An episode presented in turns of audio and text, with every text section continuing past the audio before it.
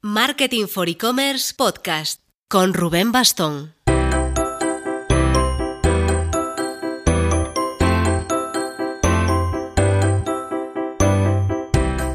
Hola marketers, no sé si conocéis el caso WeWork. Es una empresa inmobiliaria, al fin y al cabo, que se especializa en montar coworkings, oficinas para empresas. Estaba en pleno apogeo de valoración y consideración, estaba a punto de entrar en bolsa y en Estados Unidos, cuando de repente David Bonilla publicó una newsletter, bueno, de hecho dos, descubriendo sus vergüenzas. Que se quite el caso Watergate. Fue decirlo Bonilla y los analistas internacionales empezaron a publicar informes negativos sobre WeWork que si sus datos eran pura imaginación, que gestión oscura de su CEO. Al final, la cosa acabó mal. El CEO expulsado del proyecto y su socio mayoritario intentando levantarlo, pero muy lejos de la valoración e imagen que tenía. Así que quisimos hablar con David Bonilla para que nos cuente cómo se siente tras hundir WeWork y de paso hablar un poco de coworkings, de valoraciones de startups y como no, bueno, un chisco de su galleguidad, de su newsletter La Bonilista y cómo fue la Tarugos Conf. Pero antes... Un cariño con nuestro patrocinador del podcast, Leolytics. Leolytics es una herramienta para encontrar soportes en los que publicar contenidos sobre tu marca.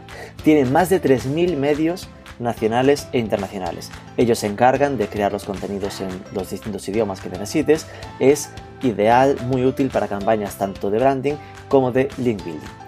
Es, ojo, cerrada y exclusiva. Si entras en leolytics.com no vas a poder entrar salvo que les pidas acceso. No es que cueste dinero entrar, pero tienen que aceptarte. Escríbeles si quieres a hola.leolytics.com.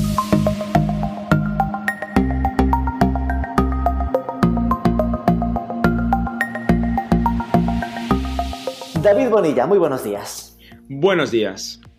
Bueno, David, de verdad, yo me moriría de ganas de hacerte la mítica entrevista de quién es David, dónde naciste, cuéntame tu trayectoria, pero como ya he podido ver que otros grandes podcasts como Cafan o Más que Startups, hace muchos años, porque los de Más que Startups son, digamos, como el Guadiana. Eh, estuvo el de Codme hace poco. Entonces he buscado un poco la excusa y en vez de entrevistarte sobre ti mismo en total, pues vamos a centrarnos en un tema que me encantó, que es eh, cuando asesinaste a WeWork. Sin querer. Sin querer, pero tal cual, ¿no? Fue lanzar tus dos, tus dos bonilistas, tus dos newsletters, y a los, a los días esto fue un fracaso, se supo a nivel mundial lo que había sucedido, todos sabemos, los que leemos tu, newsletter, que fue por tu culpa. Sí, sí, con una influencia global, diría. Así que vamos a hacer simplemente tres previas así de calentamiento para, para ver que todo, que todo funciona a nivel técnico. Y la primera, aunque parece calentamiento, es la que más te va a doler. David Bonilla, que va de gallego. ¿Dónde has nacido, David Bonilla? He nacido en Madrid, Galicia, por supuesto. Madrid, la quinta provincia, ¿no? Por supuesto. ¿Cómo fue esto? Porque es tremendo la cantidad de gente que sigue pensando, que piensa que, que, eres gallego. Es decir, que al final, como lo de la tarugo, la masa ausómico y, y gallego de los eventos. Es decir, gente que sinceramente cree que eres de Coruña.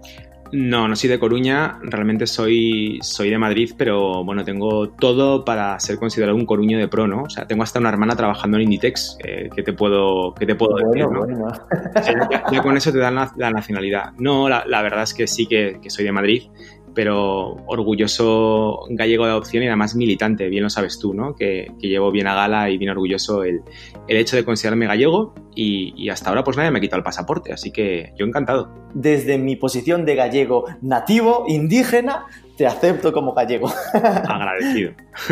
Ahora que se está estrenando, es porque anunciaste en la Tarugo que iba a empezar a, a, a, publicarse tu newsletter, La Bonilista, en La Voz de Galicia, y lo planteabas como eh, tengo que ganarme el corazón de mi suegro. ¿Cómo va esa, esa conquista del corazón de tu suegro? Bueno, el corazón de mi suegro es, es frío y duro como una piedra, eh, pero creo que he dado un, un, paso, un paso importante publicando en La Voz, ¿no? Porque eh, como buen gallego, pues eh, la verdad es que da igual que salgas en el New York Times o en el Washington Post, ¿no? Todo lo que no esté en la voz, pues no, no existe, ¿no? Y, y, bueno, pues el publicar allí me hace muchísima, muchísima ilusión, la verdad. Eras desarrollador, te empezaste con esta newsletter hace ya siete años. Ahora mismo la newsletter está como en 7.000 eh, suscriptores, más o menos. No, hombre, no, no, hombre, no, no, no, no, no, no. Están 11.000, 11.000. 11.000, ¡hala! Disculpe, 11.000, 11.000, una locura.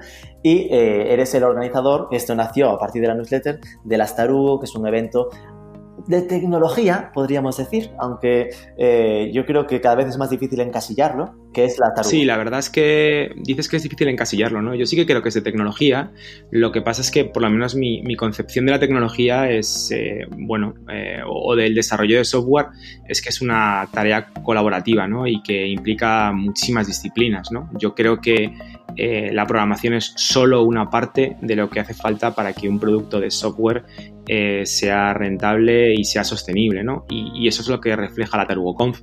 Eh, es un sitio donde caben desde abogados, por supuesto inversores, programadores, diseñadores, gente de, QA, eh, marketing, ventas, absolutamente todo, porque todos son necesarios y, todos tienen cabida en el evento, ¿no? Y, digo porque estuve en la, última, era mi primera, me costó conseguirlo, pero conseguí colarme y al final ahí se notaba mucho que había ese juego de una de cal y una de arena, ¿no? Una más genérica, más para todo el mundo y otra más de más friki o más de programación. Sí, a ver, la verdad es que por mucho que te cuente todo esto, dentro de mí siempre habrá un, programador, ¿no? Siempre habrá un, geek al que le encante el código y, sí, yo creo que más o menos el 50% es más técnica, dentro de que siempre procuro que cualquiera pueda llegar a entender y sacar valor de cualquier charla, pero sí, sí, la verdad es que tiene, tiene, tiene cierto sesgo, claro, sí, por supuesto. Y hace un tiempo te montaste tu propio proyecto que es una empresa de recruiting.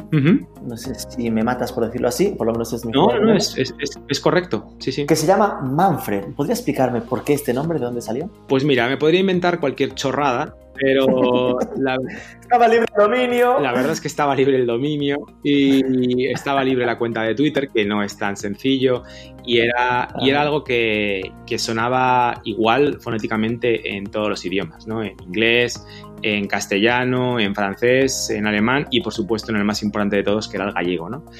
En gallego, exacto. Entonces, eh, oye, pues para adelante. No, no lo pensamos mucho, mucho más y, poco más, tío. Si es que es una etiqueta, es un nombre, lo importante es luego lo que, lo que hagas detrás, ¿no? Fíjate qué nombre más horrible es Google o Twitter.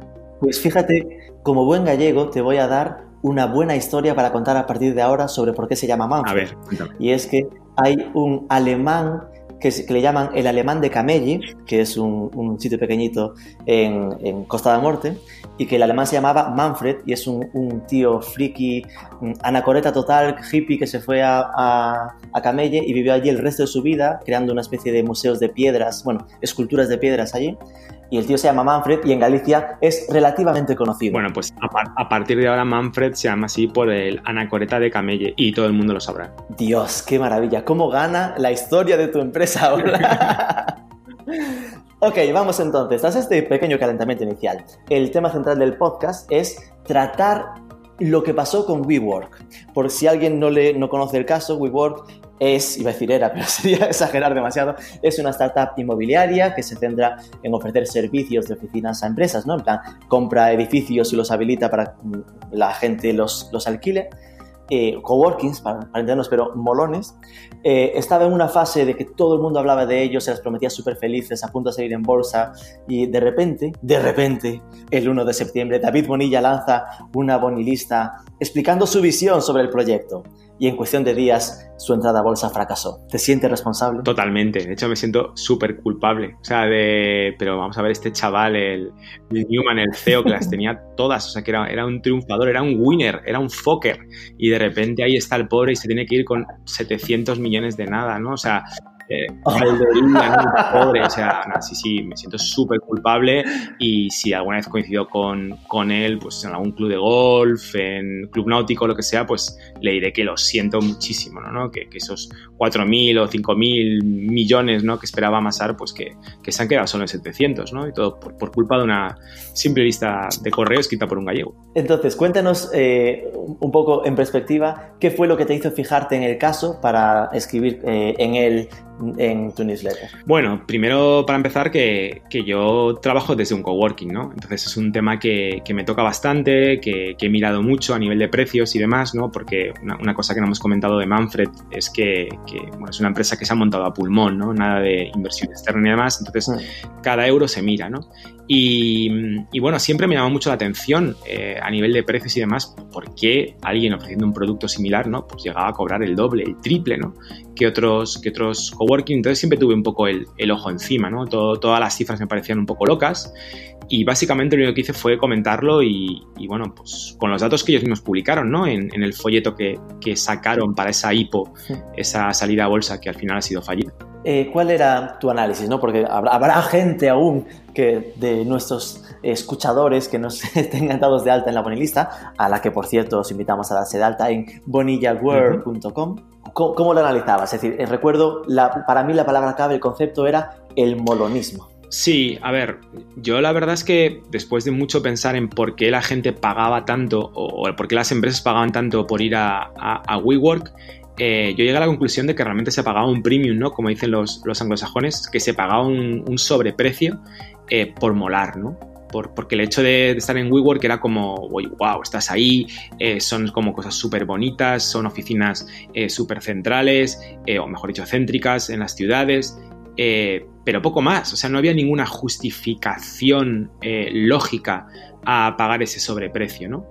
Y mm, en cuanto indagabas un poquito, pues te dabas cuenta de que realmente el, emprendedor, el entrepreneur, ¿no? De estos que, se, gustan llamarse a sí mismos así, eh, que pagaba ese sobreprecio, realmente era, era el producto, no era el cliente, porque mm, eh, el, grueso de los ingresos de WeWork no venían de la empresa pequeñita, de la startup y demás, sino de las grandes compañías que le pedían pues que, que cedieran grandes espacios, es decir, que te llegaba un Microsoft y decía, oye, que quiero 400 puestos, que me abras tres plantas solo para mí. Em, y también en cuanto rascabas, pues te das cuenta de que por un lado era pues por tener esa flexibilidad a nivel de espacios, pero también por estar cerca de ese molonismo, ¿no? Cerca de esas startups, eh, bajo la premisa que muchas veces tienen las grandes corporaciones de que si se acercan a empresas innovadoras, pues por pura osmosis, pues ellos también lo serán, ¿no? Y bueno, pues eso era WeWork, ni, ni, más ni menos. De hecho, eso es WeWork, que todavía sigue, existiendo, por supuesto. A mí lo que más me sorprende es que, claro, cuando ya fracasa, ¿no? Cuando al final no va bien la, la IPO, todo el mundo eh, va a, a, darle patadas ¿no? al, asunto. Pero lo difícil es verlo antes, ¿no? Es decir, ahora están saliendo varios reportajes en New York Times y tal, eh, entrevistando a quien trabajaba ahí, viendo cómo, cómo, cómo decían haber sido engañados, ¿no? Rollo de, pues a mí me convenció, yo me lo creía. Entiendo que al final lo que hay es una, una pérdida de conciencia de lo que significa el dinero. Quiero decir, eh, a ver, eh, en la IPO, no en la IPO, la última valoración que tenían antes de querer salir a bolsa era de 47 mil millones de dólares. Y claro, tú mismo lo decías, era 15 mil millones de dólares más que el valor de Telefónica, empresa que tiene al final un despliegue eh, de producto, de clientes importantísimo en España. supongo que al final lo que pasa es que la gente a partir de X cantidad ya no, ya no le ya no lo entiende, ¿no? ya no le pilla sentido lo que significan los euros. Bueno, yo, yo creo que aquí ha habido una tormenta perfecta de varias cosas. ¿No? La, primera, eh, que, el dinero está muy barato ahora mismo. Es decir, eh, pedir dinero prestado, y no, no, me refiero a ti ni a mí, ¿no? que somos seres humanos eh, normales, no, no, yo me refiero a grandes corporaciones, a grandes capitales, ¿no? a, private equity, a family office. para toda esta gente que realmente maneja gallina de verdad, no como tú como yo, el conseguir ahora dinero es relativamente barato. Luego, por otro lado, tenemos que, lo que es el, inmobiliario, que es como la inversión normal, ¿no? El refugio de valor de toda esta gente, está relativamente caro. Em, y por último, eh, que yo creo que es lo que un poco ha inflado eh, todo el tema de valoraciones y demás, ¿no? Em, yo creo que cada vez se ha democratizado más, y eso tiene mucho peligro, el acceso a la inversión. Es decir, antes, ¿quién te invertía en una salida a bolsa? Pues realmente grandes inversores, ¿no? Eh, inversores que llamaban, eh, pues, corporativos o, bueno, pues te digo, grandes empresas, ¿no? Pero tú, el pardillo de turno, pues no llegabas así y desde Coristanco, pues se te ocurría eh, comprar acciones de Amazon. Eso no pasaba, ¿no? Eran inversores que llamaban institucionales. Claro, ahora cualquiera puede comprar casi cualquier cosa, acciones del Nasdaq, criptomonedas, lo que sea, ¿no? Y, claro, ese poder, digamos, esa libertad sin contexto y sin información es muy peligrosa. Em, lo que suelen hacer pues, los bancos de inversión a la hora de, hacer una valoración, bueno, al fin y al cabo la valoración es algo súper subjetivo, ¿no? Está, es un acuerdo entre el que compra y el que vende, no hay, no hay mucho más. Y, es que no hay mucho más, la verdad. A ver, valoración es lo que ha pagado el último que ha comprado acciones. correcto, ¿no? Que es como, oye, pero es que yo resulta que compré esta lata de sardinas y, al final la abrí y es que no había sardinas, ¿no? Y pues, pues no haberla abierto, ¿qué te puedo decir, no? Eh, Cuando estaba cerrada valía eso. Exactamente, ¿no? Pero, pero sí que es verdad que hay como, bueno, ciertas buenas prácticas que hacen que, los bancos pues valoren las cosas eh, más o menos, ¿no? Y una de ellas es la simple y pura comparación. Es decir, oye, mira, si esta empresa, que ya te digo, puede ser un bar en Coristanco o puede ser Inditex, si esta empresa está generando estos beneficios al año, ¿vale? O sea, algo tan tonto como esto, eh, y tú estás pagando esto por la empresa, realmente estás pagando tantas veces por beneficio.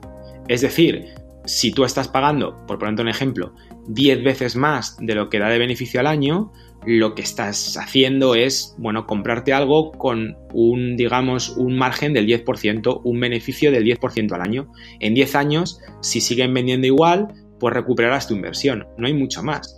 Eh, lo que suelen hacer los bancos es hacer esa comparativa. Oye, compara los números fundamentales, lo que esta empresa está ganando, si tiene deuda, porque también es muy importante ver, oye, no solamente lo que ganas, sino cómo te has endeudado para conseguirlo, ¿no?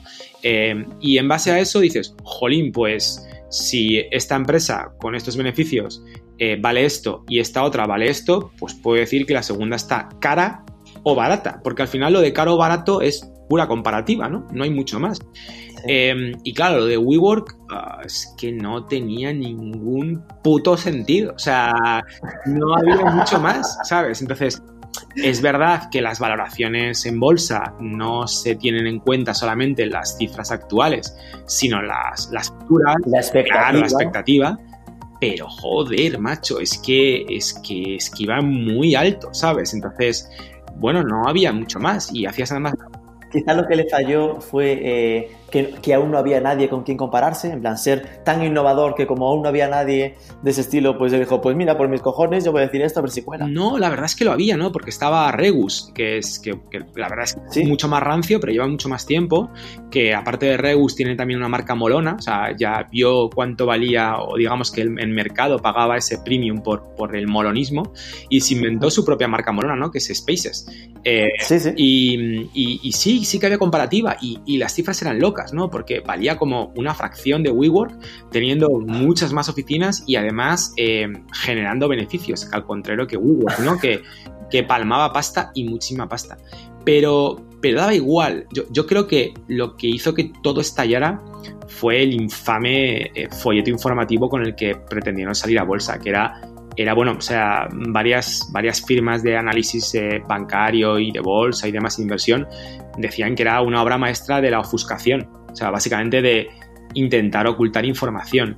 Y luego había un montón de frases hierbas, ¿no? De nosotros no queremos, eh, no somos una compañía que alquile espacio, sino queremos reinventar la forma en la que la humanidad trabaja, ¿no? Y, hacer conectar a las personas y tal. Y es, hostia, ¿quién me estás contando, tío? O sea, no me fastidies. O sea, yo te pago, tú me alquilas un, un escritorio. ¿Qué caraño me estás contando, tío? O sea, y, y bueno, yo creo que ya digo, fue eso junto con digamos que una gobernanza corporativa que tenía muy mal olor, ¿no? Pues eh, la propia compañía le prestaba dinero a Adam Newman, que es el CEO, con ese dinero Adam Newman compraba edificios que a su vez se los alquilaba a la compañía, ¿no? Buah, eso era súper oscuro.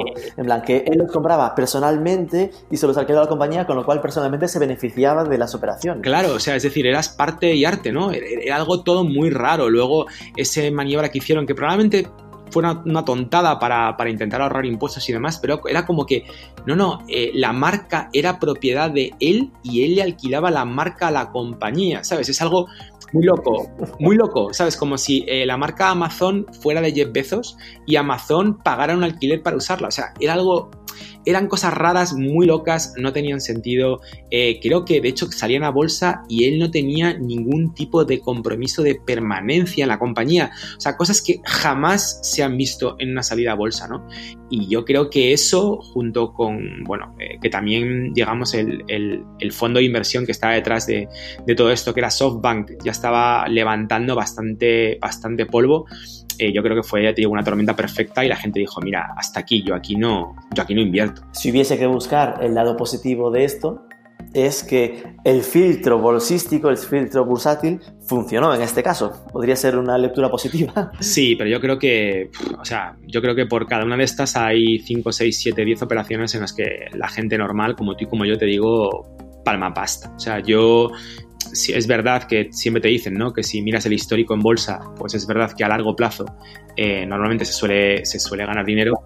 Sí, pero, pero hay que saber, eh, hay que estar muy encima y si no, no sabes si estás muy encima, pues estás vendido, porque siempre hay alguien que sabe más que tú, ¿no? Y es como lo que siempre dicen, ¿no? Que en una partida de póker eh, siempre hay un tonto, siempre hay un pardillo, y si tú no sabes quién es el pardillo, pues probablemente seas tú, ¿no? Pues en esto igual, ¿no? Si no sabes mucho de bolsa, si no tienes tiempo para estar encima todo el día, pues haz lo que hace todo el mundo, ¿no? Que es poner huevos en, muchas cestas, ¿no? Eh, en vez de invertir solamente en una, en una compañía, ¿no? Eh, ¿Por qué? Pues porque si van mal dadas, irá mal dadas en una, ¿no? O en dos, o en tres, no, en todas. Y bueno, yo creo que sí que ha habido mucha gente que, que ha hecho locuras por ir a estas hipos, por ir a estas salidas en bolsa, eh, no solamente en, bolsa normal, sino también, por ejemplo, las famosas ICOs ¿no? de criptomonedas.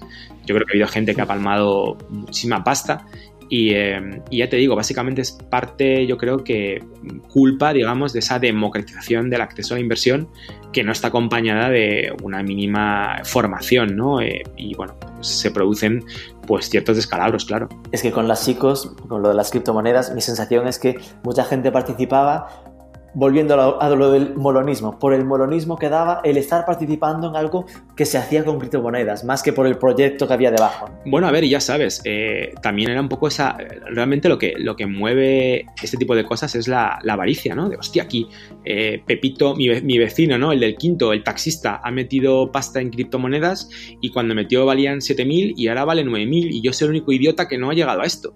Y así surgen las burbujas, eh, especulando, pura, puramente, ¿no? Entonces, eh, es verdad que había proyectos, y los hay, súper serios en, el mundo de las criptomonedas, y es verdad que ha habido gente que ha levantado decenas y centenares de millones de, euros con un paper, o sea, con una presentación.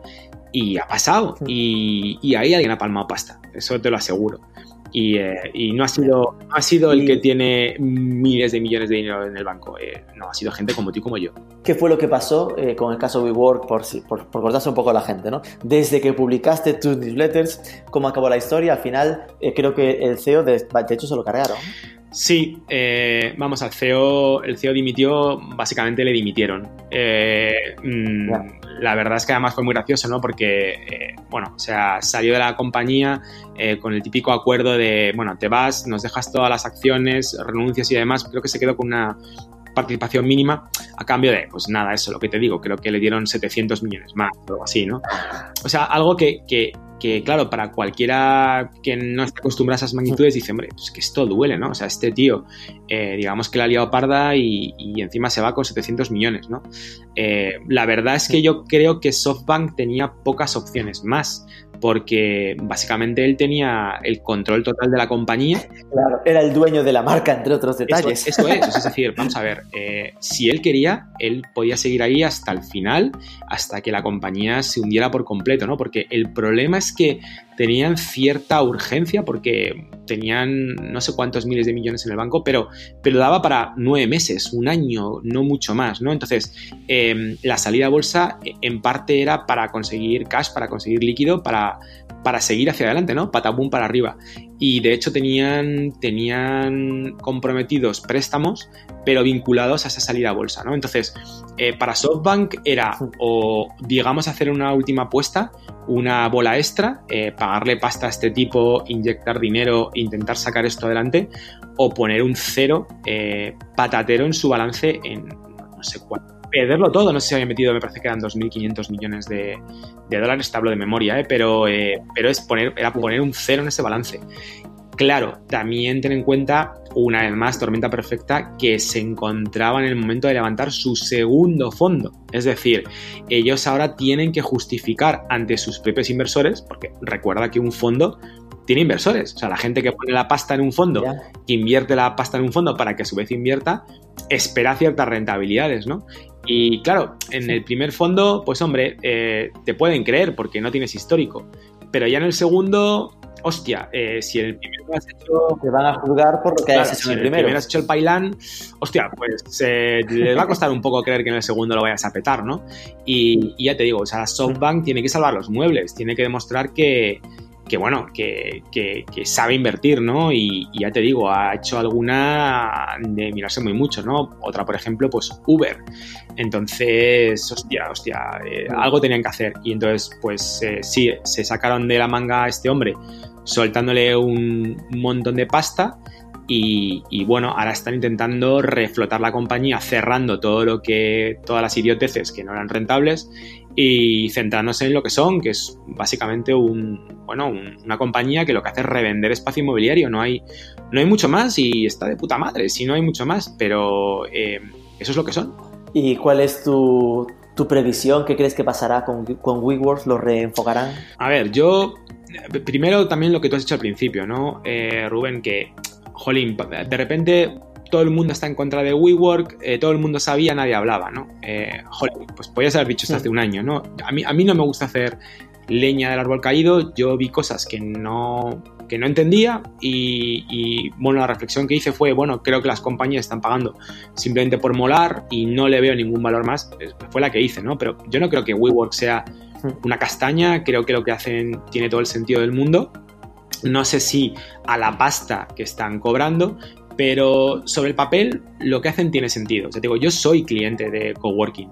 Yo creo en el modelo de coworking y creo que entiendo por qué una gran compañía va a un modelo de coworking. Yo cuando era, cuando era CEO de Comalatec, uno de, los, de, mis, eh, de mis eh, objetivos de lo que tuve que hacer fue abrir oficina en Bilbao. ¿no?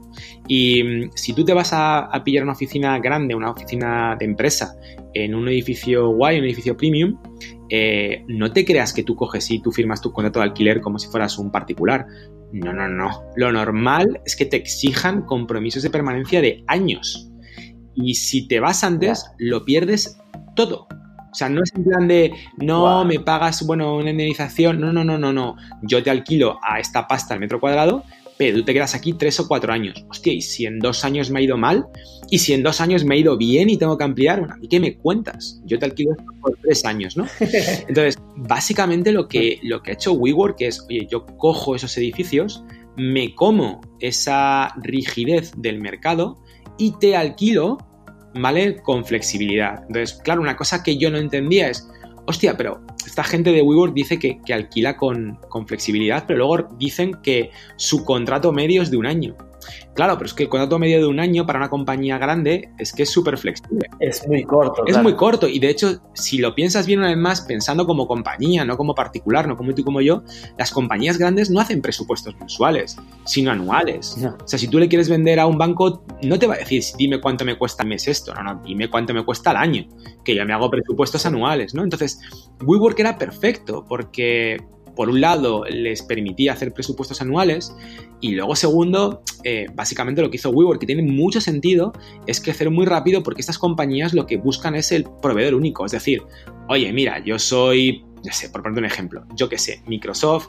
Un contrato WeWork en 18 claro, países. Claro, no me digas que tengo que buscar un proveedor de oficinas en Santiago de Chile, otro en Río de Janeiro, otro en Ámsterdam y otro en Shanghái hostia, si llego a un acuerdo global con la matriz americana, que además me hace un descuento de la hostia porque le voy a alquilar oficinas en cinco continentes, joder, pues mejor que mejor, ¿no?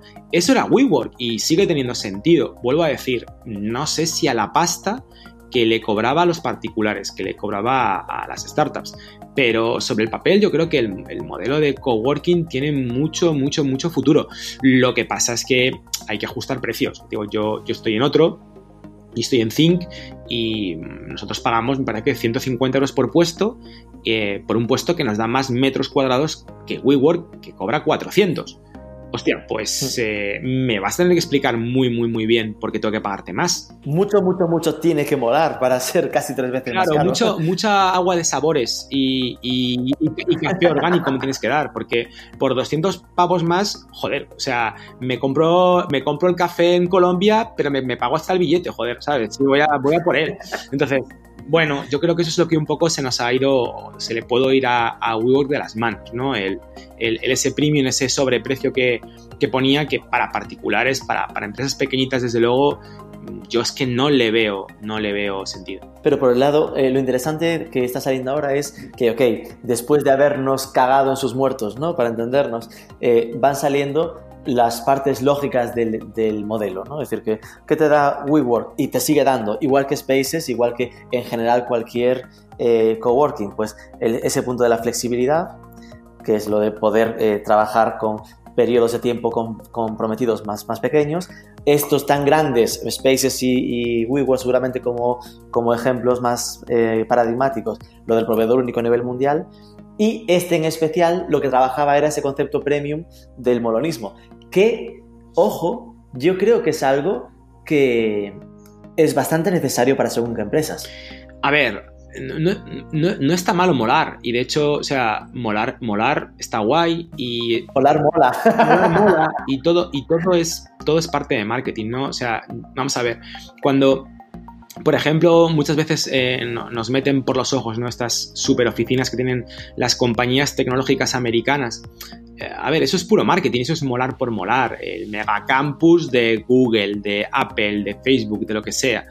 Eh, es molar por molar, es parte de marketing, lo que pasa que a lo mejor no es un marketing dirigido a, la venta pura, sino a, por ejemplo, pues para el employer marketing, es decir, a conseguir que tengan muchos más currículums. Evidentemente es mucho más fácil eh, que alguien te eche un currículum si piensa que va a trabajar en un espacio guay, que si piensa que va a trabajar en un cuchitril. Y bien sabes tú que desgraciadamente, por lo menos en España, durante mucho tiempo, el, sitio por defecto del informático era el sótano, joder, ¿sabes? Entonces, eh, de hecho, hay, una, una, serie mítica, IT Crowd, que, vamos, estaban ahí en el sótano, en, la zona de calderas. Entonces, eh, WeWork te da un espacio molón, abierto, eh, pues te digo, con agua de sabores y demás. Lo que sí que es verdad es que eh, una cosa también que llamaba muchísimo la atención en, el folleto informativo de la salida a bolsa es que los metros cuadrados por, por digamos, por usuario eh, eran bajísimos. O sea, es decir, realmente el espacio real que tiene un trabajador en WeWork es muy pequeño pero muy, muy, muy, muy pequeño. De hecho, tiene mucho menos del que tengo yo o del que disfruto yo hoy en día, ¿no? Y eso era también una cosa que te hacía que te estallara la cabeza. O sea, vale, molar, molar bien, pero coño, molar no es tener una cafetería eh, llena de gente, ¿sabes? Y con eh, sillones de cuero. Molar es tener un, un, escritorio donde, joder, no, no mueva un poquito el ratón y le dé con el codo al compañero. Entonces, eso de las cosas que a mí me chirrían del modelo, pero del modelo de WeWork o de cualquiera que sea similar. No, a lo que me refiero es que eh, yo creo que además en tu caso, ¿no? que, que, te dedicas al tema del recruiting, eh, es cierto, yo creo que es una realidad que en un sector tan con tanto movimiento, con tanta demanda de profesionales de, alto valor como el, el, de desarrolladores, por ejemplo, pues al final el dónde vas a trabajar, que sea céntrico, que tenga vistas, ese tipo de historias, al final es parte de, las, de los employer, employee marketing que comentabas, ¿no? Que esto me recuerda eh, ejemplos concretos, el, el, Tier 1 de Barcelona, de Barcelona Tech City, ¿no? al final, ¿qué, ¿por qué SEAT se pone a, a, montarse su oficina de I+.D. en el Tier 1 en vez de llevárselos a la fábrica de coches en Sabadell o donde estén? ¿no? Pues porque al final les es mucho más fácil fichar para el Tier 1 que para la fábrica de Sabadell por ese punto del molonismo, es decir, no está tan mal tirado. No, y aparte, bueno, y luego hay cosas muy básicas, ¿no? O sea, a la gente le gusta trabajar en sitios céntricos y en sitios rodeados de restaurantes y de servicios y demás. Lo que pasa que una vez más, pues a veces se ha pervertido, digamos, el modelo y se nos ha ido la pinza, ¿no? Porque yo, yo he ido a coworkings aquí, por ejemplo, en Madrid, eh, jolín, con con baños, digamos, decorados en plan vintage con una bañera. Que dime tú qué carajo hace una bañera, ¿sabes? De porcelana en un coworking eh, para informáticos, ¿no? O sea, que eso no se va a utilizar en la vida. Eh, o con un grifo de Estrella Galicia. ¿sabes? Que se abre por la tarde. Hostia, pues a lo mejor se nos ha ido un poquito la pinza, ¿eh? O sea, así te digo, ¿no? O sea, que esto es una oficina, no es, un, no es el patio del colegio ni un parque de atracciones, ¿no? Entonces, mm, bueno, ¿hasta qué punto yo como empresa quiero pagar más porque mis trabajadores tengan a partir de las 6 un grifo de cerveza? Pues ya te digo yo, yo en mi caso en concreto, cero patatero. O sea, si quieren ir a tomar una cerveza, pues que se vayan al bar de la esquina y punto, ¿sabes? Pero yo no quiero pagar por, por eso. Entonces, em, sigo pensando que el modelo de WeWork y de todos los coworking tiene mucho sentido. Creo que hoy por hoy empezar una compañía y alquilarte una oficina con todo lo que eso implica, eh, tener un montón de pasta comprometida, tener que darte de alta todos los servicios, eh, tener que mantenerlo, tener que, si quieres tener una persona que atienda la entrada, pues pillar a esa persona. Todo eso que te lo dan llave en mano, jolín, eso es una gozada. Y si te va mal, pues chapas, y si te va bien, pues amplías. O sea, eso es una gozada. Em, el, problema de WeWork, ya te digo, creo que fue un problema de valoración, que, era una valoración loquísima y de gobernanza corporativa. O sea, yo creo que a Adam Newman básicamente le dejaron hacer lo que le daba la gana. Y bueno, eso funcionó hasta que alguien dijo, oye, esto me parece exagerado, ¿no? O sea, pues, por ejemplo, sus acciones eh, tenían, me parece que un portés en votos, ¿no? Entonces, él seguía controlando la empresa. O sea, y de hecho creo que después de la salida a bolsa, eh, seguía teniendo la mayoría de votos de la empresa, ¿no? Entonces, controlaba absolutamente todo. Eh, bueno, eh, pues muy bien, perfecto, pero normalmente con una salida a bolsa eso no, eso no va así. Entonces, bueno, pues, eh, los inversores institucionales pues dicen, mira, yo aquí, yo aquí no me meto, tú verás. Y yo creo que así empezó a derrumbarse un poco el castillo de naipes. Mola pensar que fue por la bonilista, pero, pero bueno, puede que no tengamos tanta influencia como para conseguir eso. Y después lo que pasa es que al final este tipo de noticias ¿no? que llegan al mainstream, ¿no? a todo el mundo enterarse, al final acaba de nuevo pues ensuciando un poco el nombre o, la, el, mundillo startup, ¿no? Es decir, ¿crees que eh, ese rollo de que parece que las startups están ahí para vender humo y timar a la gente? ¿Tú crees que hay, muchos WeWorks, eh, muchas empresas de ese estilo de las que deberíamos estar avisados porque es muy habitual que pase? ¿O en general tienes una visión de las startups un poco más sinceras de lo que esto puede darnos a pensar? Yo creo que hay de todo, ¿no? Eh, lo que pasa es que sí que es cierto que, bueno, eh, el mundillo de la startup en general, que también es un poco lo que le pasó a, WeWork, ¿no? Que, WeWork se vendía a sí misma como una compañía tecnológica. Eh, a ver, WeWork de tecnología tenía cero patatero. ¿Vale? es decir, tenía un montón de ingenieros y, y, nadie sabía muy bien qué estaban haciendo, ¿no? Sí que tenían una aplicación propia para vender servicios, para favorecer el networking y demás, pero WeWork es una compañía inmobiliaria, ¿no? Entonces, eh, eh, el tema de por qué se vendían como tecnológica básicamente era para conseguir los múltiplos de valoración que suelen tener las tecnológicas.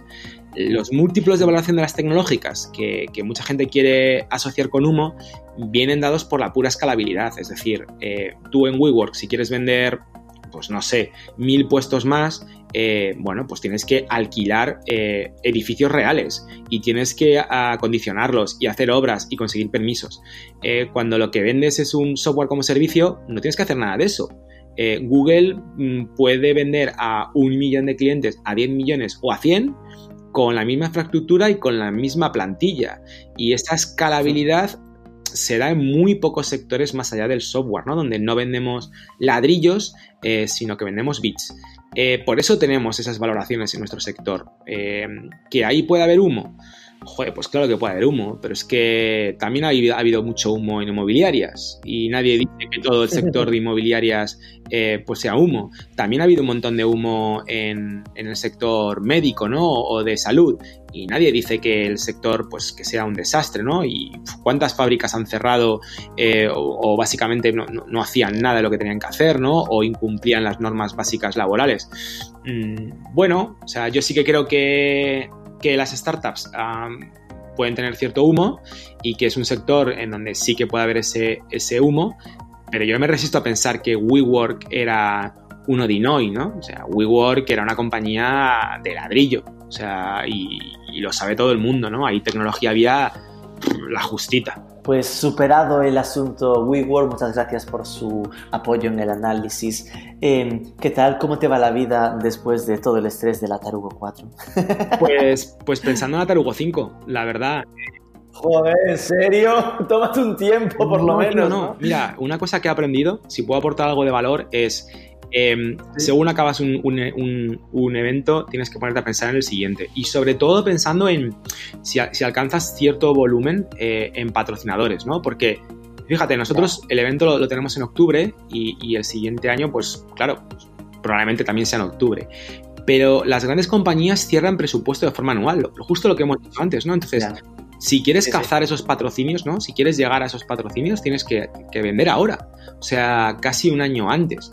Y es algo que aprendes con la, con la práctica, ¿no? Entonces, no, no, ya, ya hay que plantearse qué quiero hacer, cómo lo quiero hacer, cuánto me va a costar y, hacer ese pitch. Eh, así que sí, sí, aunque te parezca increíble, ya con el agobio de hostia, ya voy tarde, tengo que hacer un deck de patrocinio, tengo que empezar a moverlo y tal. Sí, sí, sí, sí, sí, ya estamos en ello. Y eso significa que en esta época ya se lo planteas el, el deck de patrocinio con los contenidos medio esbozados y todo ese rollo. O sea, si te digo la, si te digo la verdad. Ah, no, no, si te digo la verdad, de hecho, no creo que casi nadie lo haga, ¿no? A ver, la, la tarugo es una, es una rareza en el sentido de que no tiene call for paper. De que la gente se fía. Bueno, te sorprendería la, la, de gente que va y dice, pues no tenía muy claro quién iba a hablar, me daba un poco igual. O sea, en el sentido de que ya digamos que hay una imagen de marca y ya dan por hecho de que, bueno, que si la gente va a hablar ahí, pues que tiene cierto, cierto sentidiño y cierta calidad, ¿no? Pero no, o sea, las, las, empresas no llegan a ese punto, ¿no? De, de pedir, dime quién va a hablar, eh, pero sí explícame el concepto, ¿no? Y cosas tan básicas como, por ejemplo, oye, mira, mm, en el caso, por ejemplo, de Atarugo, mm, por el hecho de que pagues un patrocinio, nadie de tu compañía va a hablar. Entonces, tengo, que explicarte muy bien el valor que te aporto, cómo te lo aporto y cómo espero devolvértelo, ¿no? Eh, sí que te digo que es verdad que, yo tengo ya mirados ponentes, o sea, te diría que casi tengo la parrilla ideal de 2020 en la cabeza, ahora tengo que conseguir que me digan que sí, porque también te digo la verdad, ha habido gente que me ha dicho que, que no, o sea, ten en cuenta que gente que no tiene ni idea de qué es la bonilista o la Tarugo Conf, que tú te la acerques, ¿sabes? Al típico empresario de éxito, profesional de prestigio, Oye, mira, te llamo para ver si quieres hablar en la Tarugo Conf. Tarugo, ¿perdona? ¿La perdona? Bueno, eventazo, eventazo. Tenemos pulpo, tenemos OBK.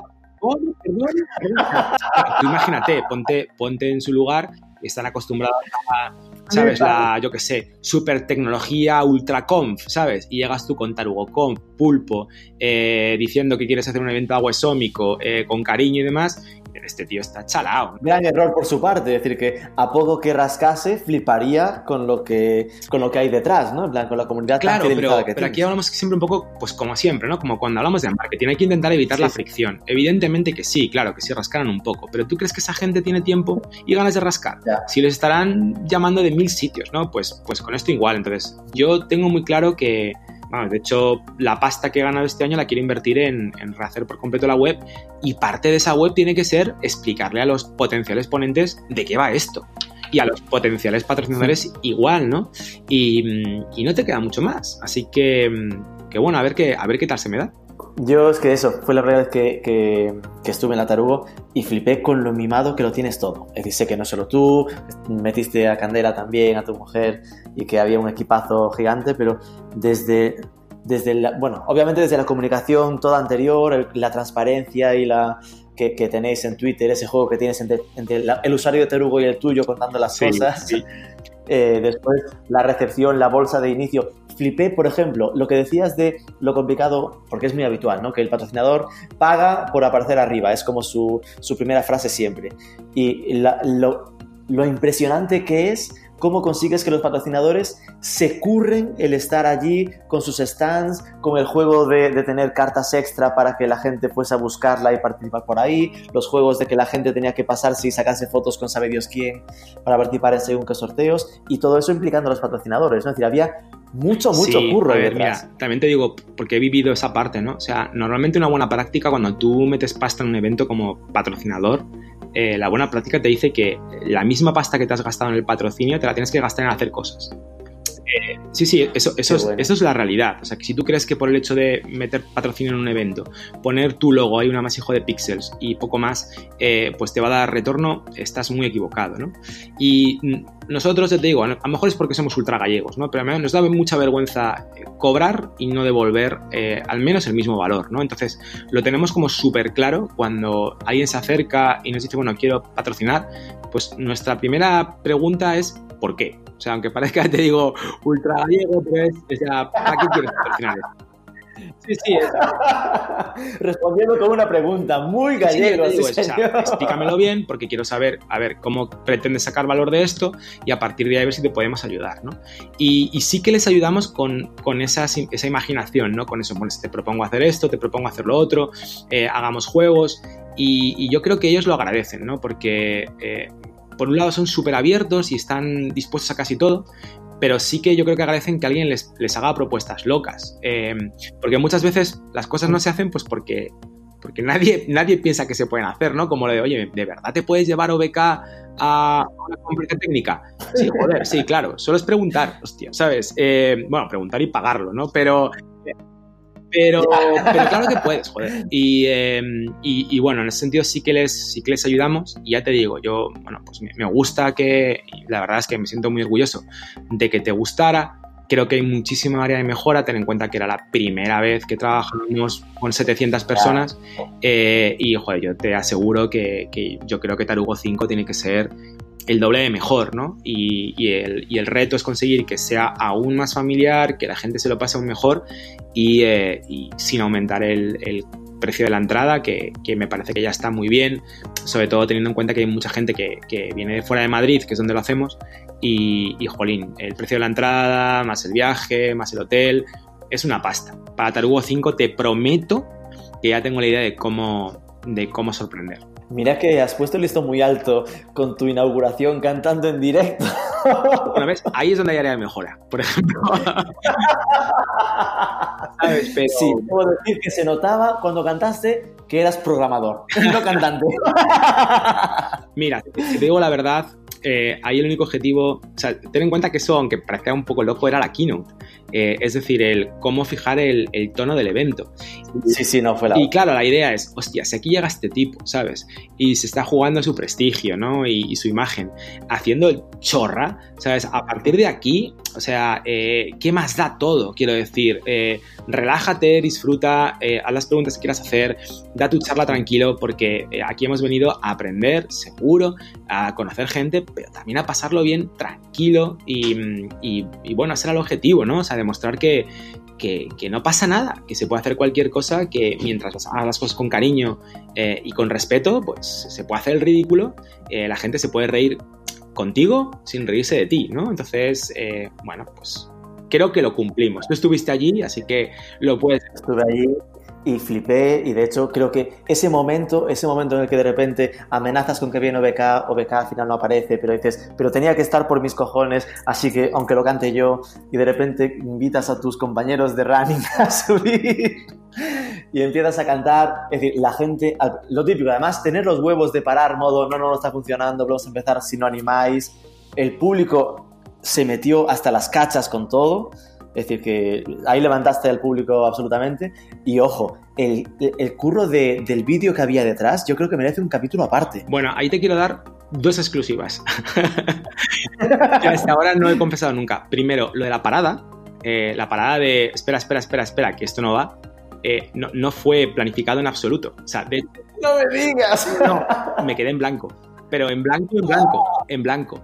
Y sí, sí, sí. Y de hecho, y de hecho eh, lo comentaba con el, con el grupo de running, eh, que bien reaccionaron los técnicos, porque en ningún ensayo, evidentemente, hemos hecho parada. Eh, o sea, loco, loco, loco de, o sea, que paro porque es que no sé lo que te ahora. Sí, sí, me quedé en blanco. O sea, te imagínate, yo, qué carajo, cantando ahí delante de 700 personas, ¿no? Luego, luego remontamos. Y nada, el vídeo, la verdad, se lo encargué a, a, mi colega Dani, Dani Remner, que le conozco desde, desde el colegio. Eh, el tío, la verdad es que se lo ha currado de la hostia, ha hecho un montón de cortos, ha ganado un montón de premios, todavía anda buscando oportunidad para pasar a largo eh, y, lo hizo él, tío. Y la verdad es que es la típica demostración. Los primeros vídeos de la tarugo me, los hacía yo ahí con el iMovies.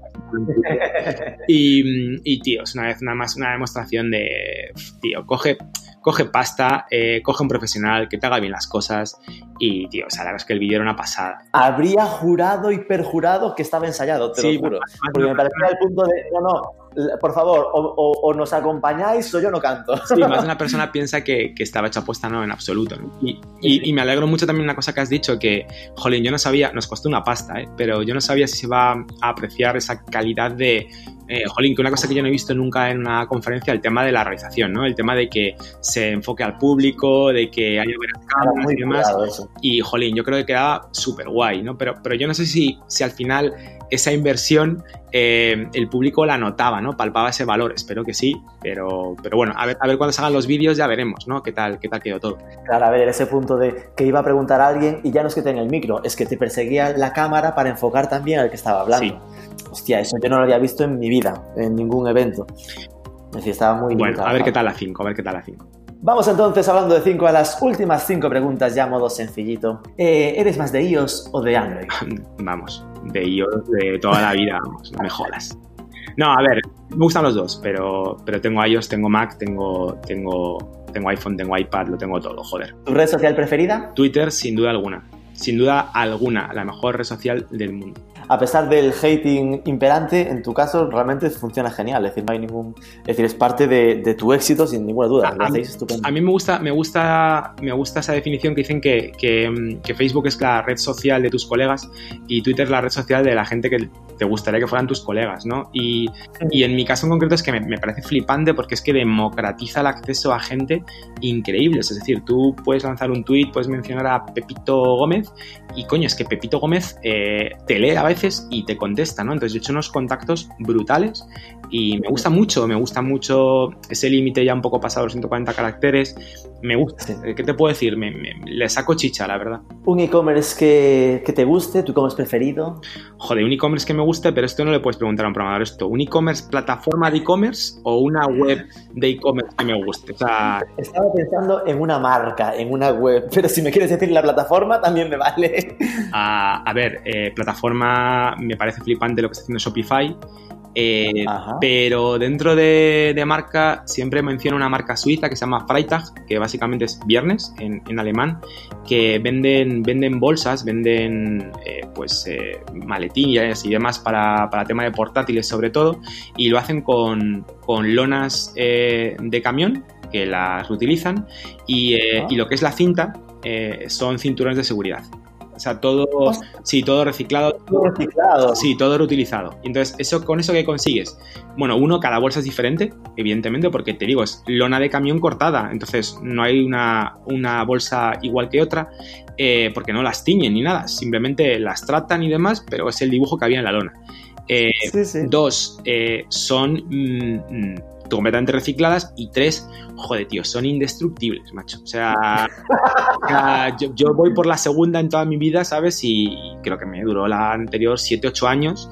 Eh, se me fastidió un poquito por las, por, los, por las puntas, ¿sabes? Y se la regalé a un colega, tío, porque mi mujer me, regaló una segunda bolsa. Entonces, eh, me gusta mucho lo que están haciendo y de hecho han lanzado una iniciativa que me parece brutal, que es que si tienes un producto suyo puedes intercambiarlo por otro de otro cliente que me parece muy guay, ¿sabes? Qué bueno ese punto de, como no me hace falta comprar otra porque no se rompen, al menos juguemos a variar un poco, ¿no? Sí, sí, sí, sí, me parece me parece súper guay para fidelizar a la gente. ¿Afición lejos de las pantallas? Eh, eh, a ver, videojuegos, pero esos son pantallas, joder. Eh, espérate.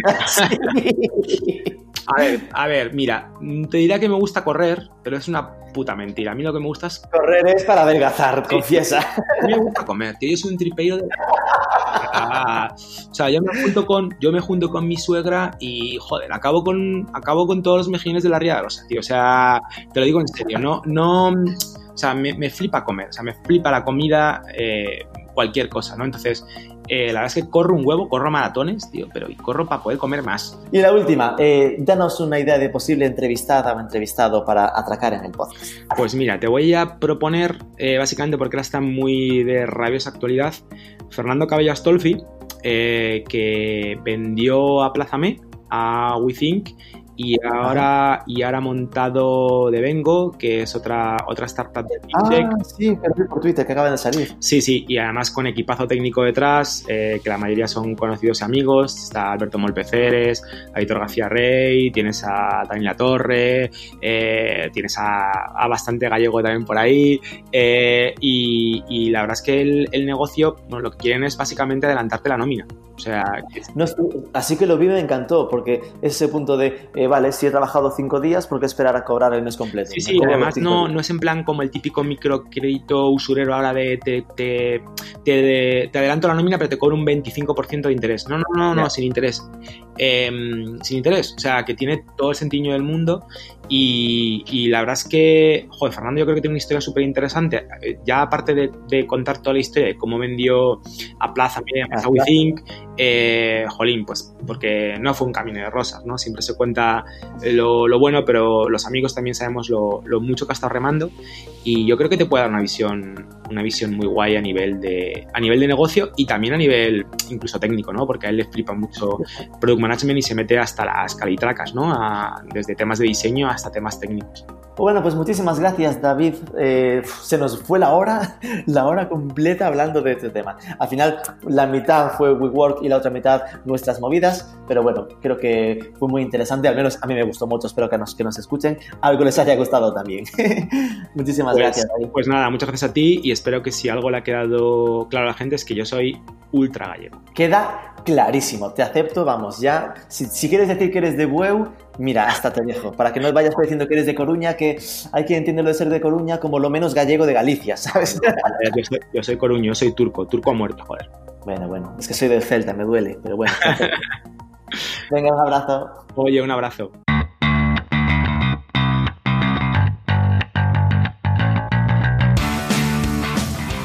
Pues ahora ya lo sabéis, que Bonilla es gallego hasta la médula, sobre todo por la parte de la comida. Le hemos creado ahí un storytelling estupendo para Manfred, a ver si lo aprovecha, y además hemos repasado un poquito aquello del caso WeWork, como símbolo de que no hay que dejarse llevar por las masas y siempre analizar con sentidiño los proyectos. Esperamos vuestros comentarios o likes en iVoox o ebooks o como queráis llamarle, una review de 5 estrellas en esa app desde la que me escuchas y sobre todo suscríbete hombre que es gratis. Nos escuchamos el próximo.